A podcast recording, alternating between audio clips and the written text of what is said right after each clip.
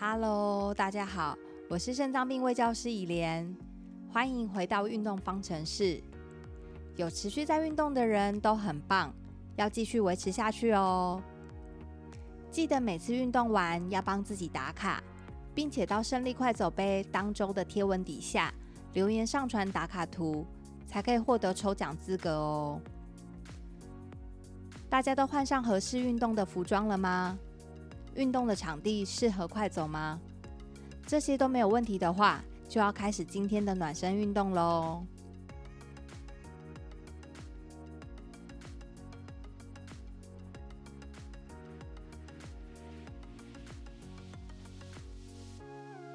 暖身运动开始喽！记得保持正确的走路姿势，眼睛要直视前方，下巴要平行于地面。肩膀要放松，身体要站直，避免向前或向后倾。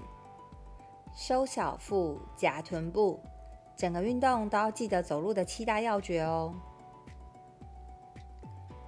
我们的运动课程快要进入尾声了，想跟大家聊聊，都是去哪里进行快走运动的呢？是去家里附近的公园、操场，还是社区的空地呢？快走运动的好处就是比较不受场地的限制，想去哪里走都可以。希望大家在课程结束后还可以继续保持运动的好习惯哦。去操场快走的人有没有想过一个问题？为什么大家都是逆时针在跑步呢？等会我们就来分享一个小故事吧。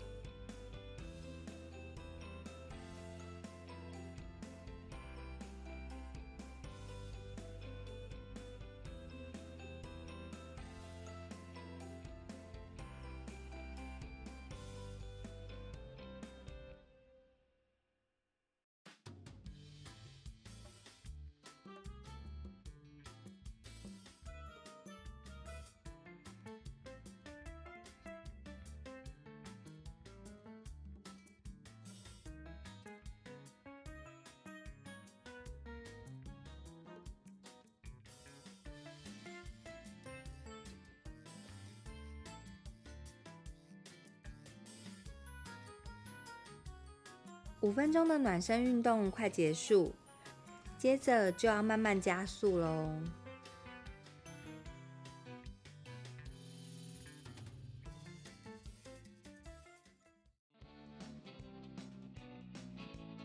接下来要开始快走喽，慢慢把速度增加到自觉运动量表的分数十二到十三分，也记得搭配呼吸的控制。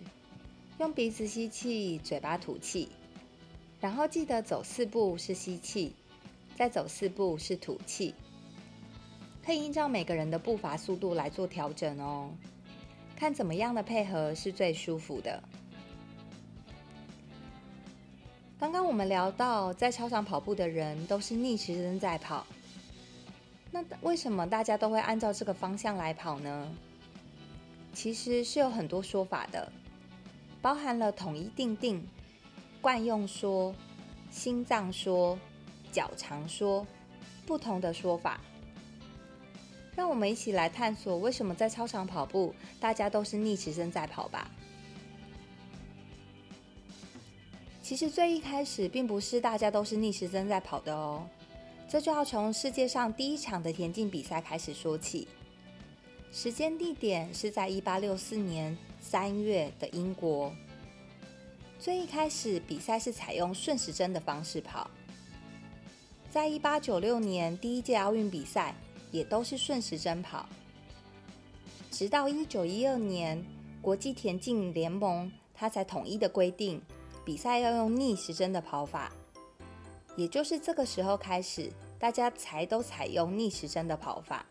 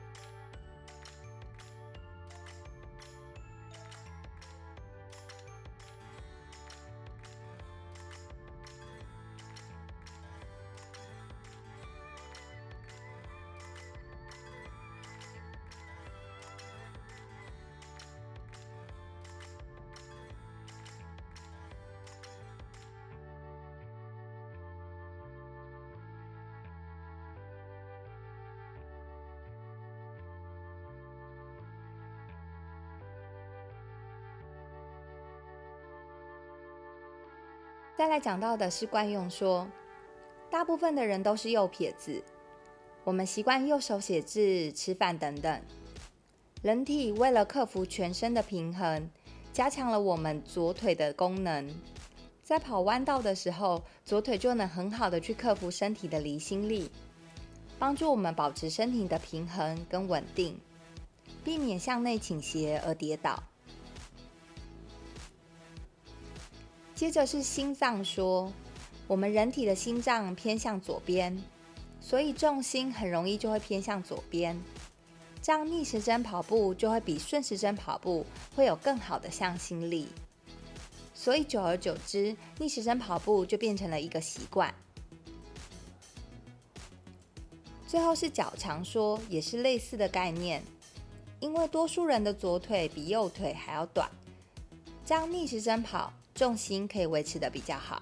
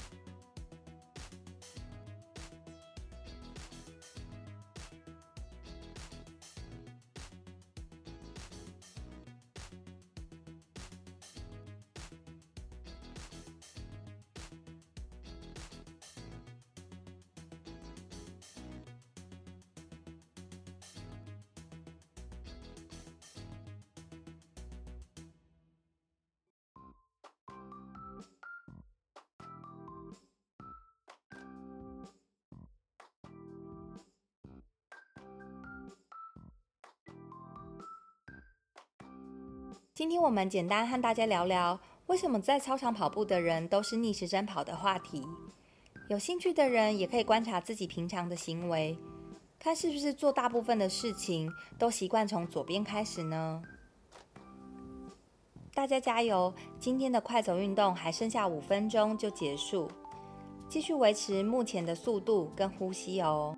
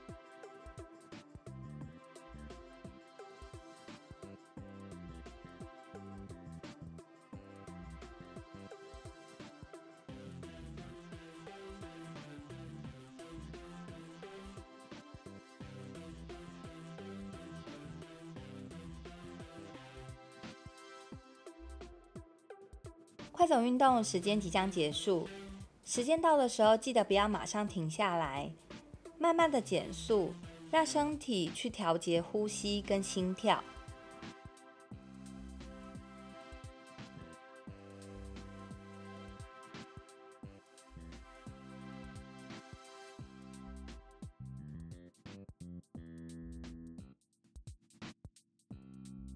恭喜大家完成了今天的挑战！我们一起慢慢的再走五分钟，让呼吸、心跳都可以恢复到平稳的状态。如果五分钟到了还是有点喘，可以再多走几分钟哦。今天我们分享了比较轻松的议题，有兴趣的人可以在日常生活中观察一下，看是不是大部分的人都会有从左边。或者是优先左转的习惯哦。如果有什么特别的发现，也欢迎和我们大家一起做分享哦。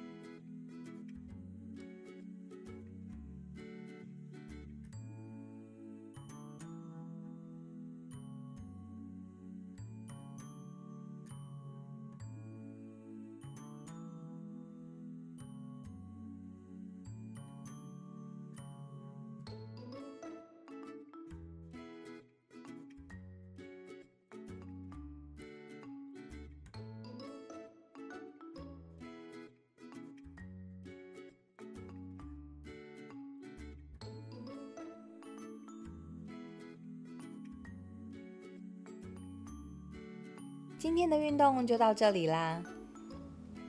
运动结束后要找个地方进行伸展，才能让紧绷的肌肉可以得到适当的舒缓。那我们下次见啦！